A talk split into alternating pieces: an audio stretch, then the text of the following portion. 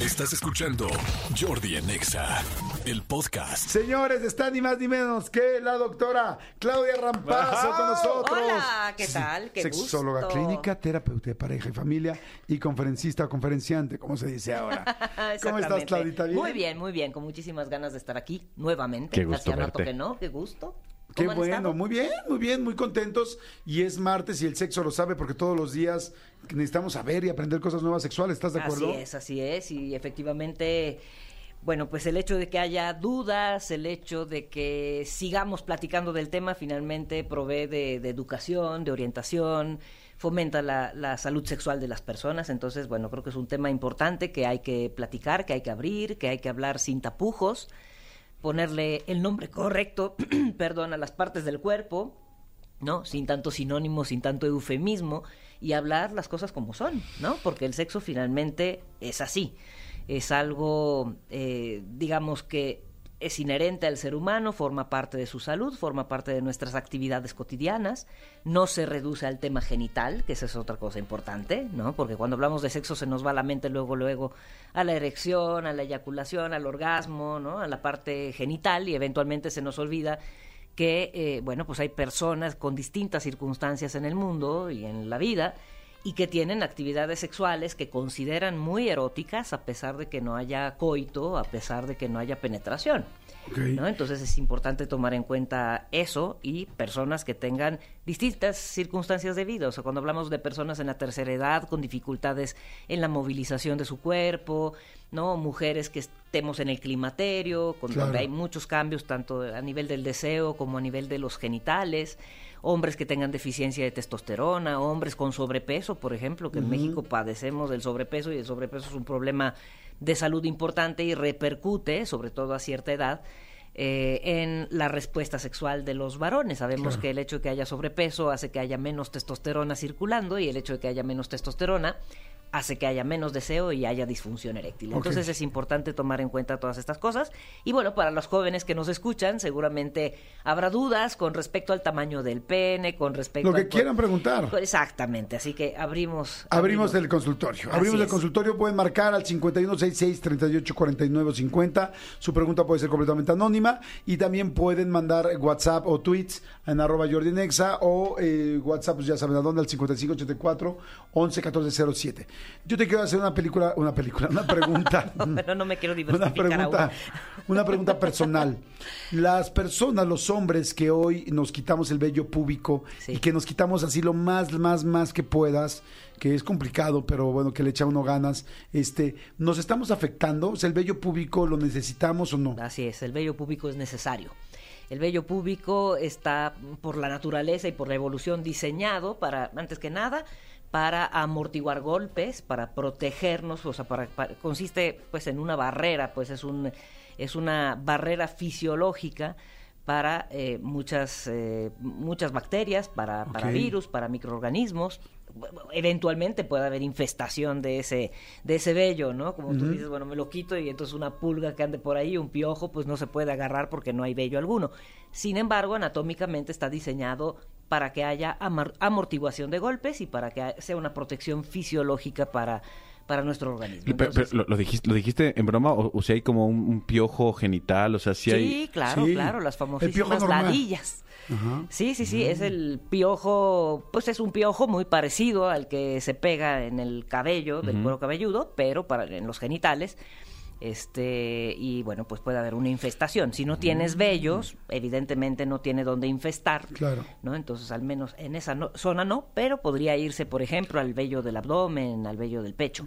Ahora, esta moda de, de que los De genitales quitarse. se vean así como prepúberes, digo yo, eh, es decir, como si no nos hubiéramos desarrollado sexualmente, básicamente es una moda. No hay una razón fisiológica para quitar el vello. Digo, eventualmente, en el caso, ¿no? Sobre todo de las mujeres, si utilizan eh, pues el traje de baño o ropa interior y no quieren que se les asome el vello púbico y que se vea de alguna manera desagradable, pues es entendible que se recorten los lados, pero en realidad no hay una razón por la cual tengamos que depilarnos todo, ¿no? Lo mismo pasa con las axilas, lo mismo pasa, ¿no? Con el vello de las piernas, hay muchos hombres que se depilan el vello en las piernas. Entonces, en términos de Ventaja o desventaja, eh, pues si utilizas, por ejemplo, la depilación láser, sabemos que es una eh, quemadura profunda en las capas eh, más profundas de la piel y eso a largo plazo, quién sabe qué genere. La realidad es que habría que tomarlo en Todavía cuenta. no se sabe. No se sabe muy bien qué es lo que genera. Entonces, este, pues bueno, si se lo quieren quitar con cera, si se lo quieren quitar con rastrillo, probablemente podría haber infección de los folículos pilosos, que luego así ocurre.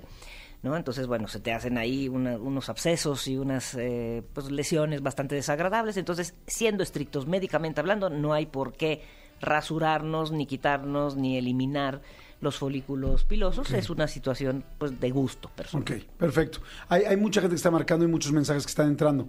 Vamos con la llamada. Bueno, Bueno, hola, ¿tu pregunta va a ser anónima? sí. Ok, corazón, vas, adelante. Hola, mira, este, duré muchos años con mi pareja, nueve años aproximadamente. Este, al momento que él quería penetrar por detrás, ni siquiera lo intentaba, sí lo intentaba, pero el solo sentir ese dolorcito nunca pasó. Actualmente tengo un novio amigo que lo hace fantásticamente y con él nunca me dolió. O sea, ¿eso a qué se debe?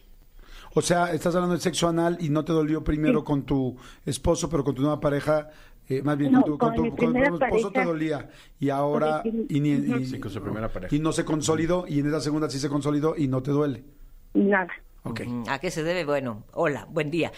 Básicamente depende mucho de las circunstancias. Si estamos en un estado de tensión y nos da miedo la penetración anorrectal, lo más seguro es que salga mal, ¿no? Lo más seguro es que por temor justamente estemos tensas, tensionadas, ¿no? Que nuestro esfínter esté apretado eh, y que pues eso impida la penetración. Por otro lado, sabemos que hay que utilizar siempre, siempre lubricante para la penetración anorrectal, porque el anorrecto no tiene lubricación propia, como sería el caso de la vagina, y por otro lado siempre hay que utilizar protección, porque es una zona séptica, porque es una zona que aunque estemos limpios por fuera, aunque nos, nos hagamos un lavado eh, intestinal, de todas maneras hay bacterias del colon, hay, bacterias de ¿Ah, materia sí? fecal. Sí, claro. O sea, no aunque sea tu pareja toda la vida y todo el rollo, hay que usar condón. Sí, sí, sí, sí, sí, claro que sí, por supuesto, porque las bacterias del colon se pueden meter a la uretra y al rato las tienes en la próstata y te da una prostatitis a ti como varón.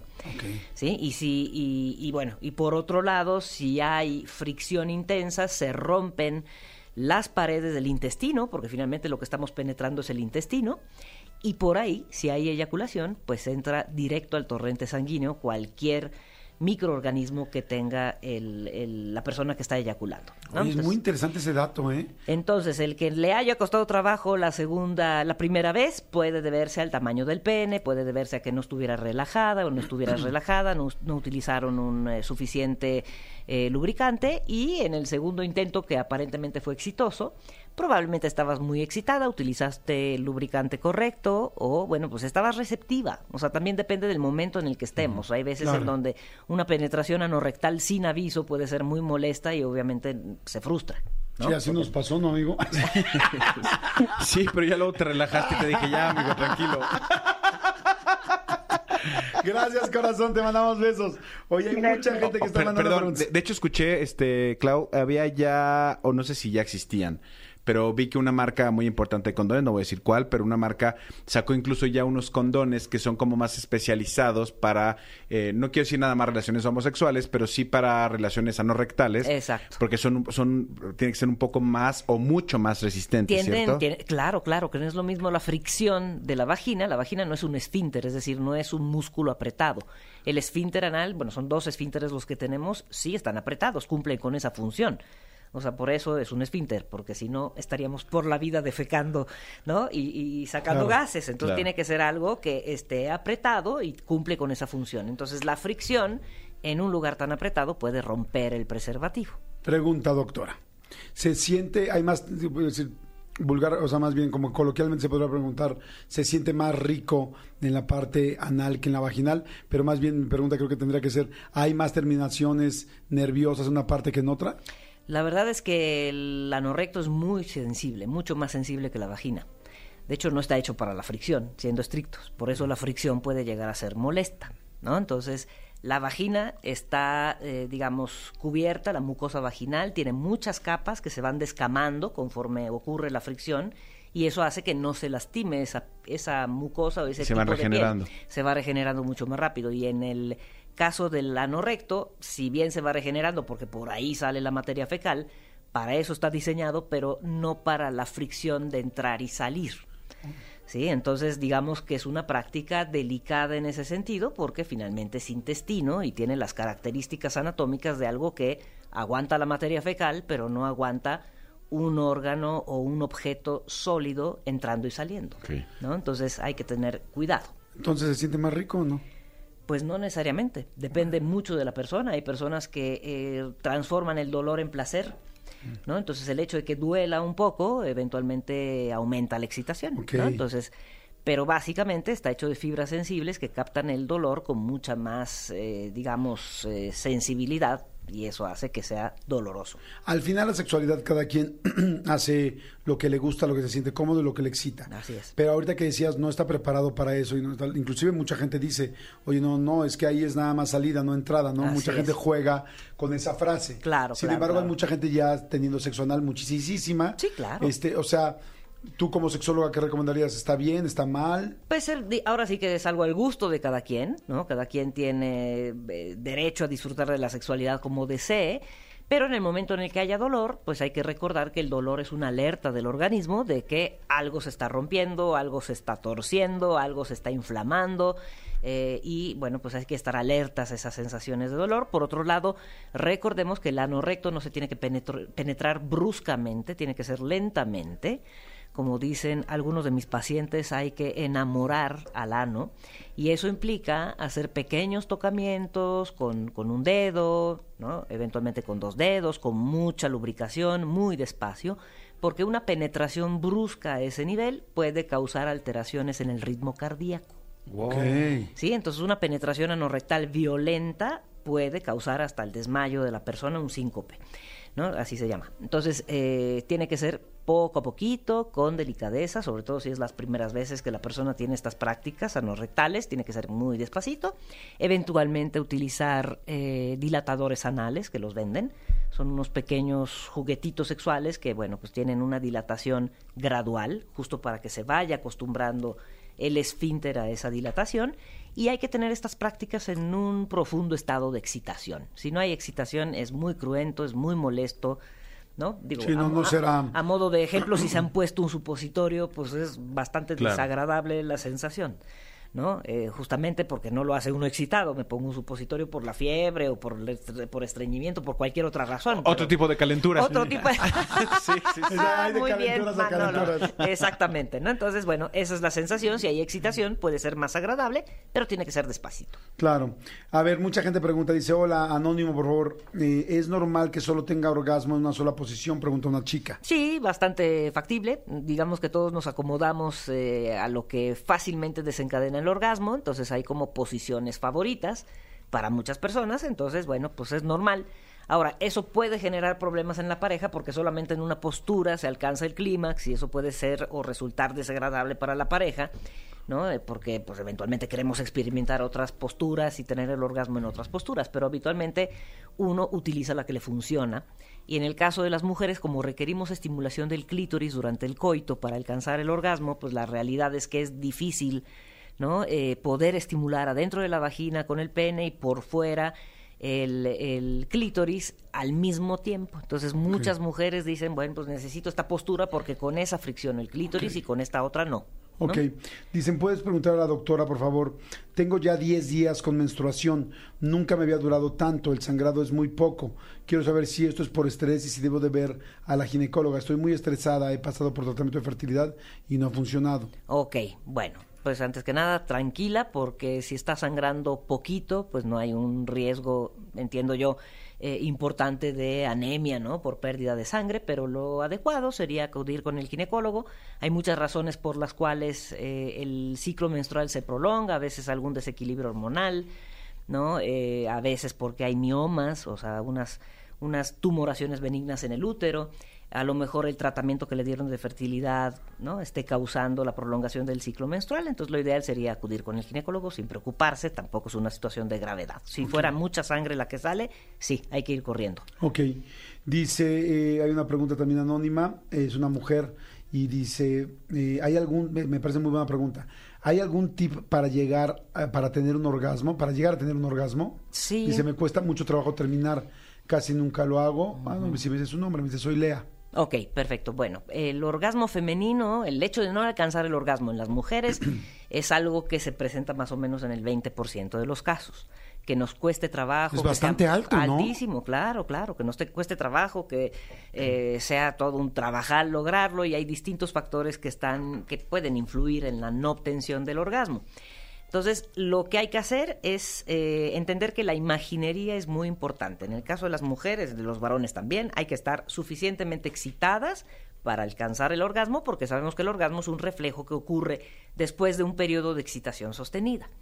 Entonces, tengo que estar necesariamente excitada. ¿Cómo excitarme? Bueno, pues con caricias, con besos, con la pareja, pero si estoy sola o aún estando con pareja, eh, necesito imaginería. ¿Cómo obtener esa imaginería? Bueno, pues hay películas con contenido erótico para mujeres, hay literatura erótica y si a uno le alcanzan las fantasías, pues utilizar todas las fantasías. Eso por un lado. Por otro lado, reconocer de qué manera le gusta la estimulación en los genitales. Hay mujeres a las cuales les gusta la estimulación directa en el clítoris, hay mujeres a las cuales eso les molesta muchísimo, Exacto. ¿no? Y quieren una estimulación alrededor o en los labios mayores, entonces es cuestión de conocer su cuerpo. El chiste es que esté relajada, excitada y estimulando las partes adecuadas de su cuerpo para desencadenar el orgasmo.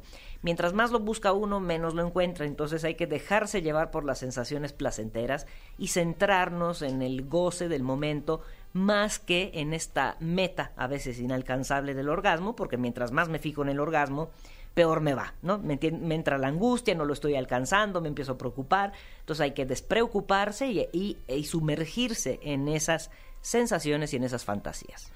Perfecto. Oye, y una pregunta, por ejemplo, este, con una mujer que use un juguete, este, Sí, ¿tiene mucha más posibilidad de tener un orgasmo o no necesariamente, no a fuerzas porque un juguete está diseñado especial, lo, va a conseguir? Los juguetes sexuales de mujeres, muchos van dirigidos a la estimulación del clítoris y a la zona vulvar, o sea, la parte externa de los genitales, ¿no? Pero sobre todo en el clítoris, como vibración, succión.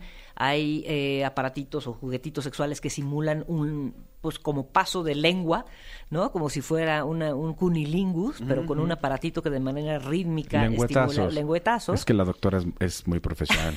Nosotros, para que ustedes entiendan, lengüetazos. Hay Sí. juguetes que Sí. simulan el lengüetazo.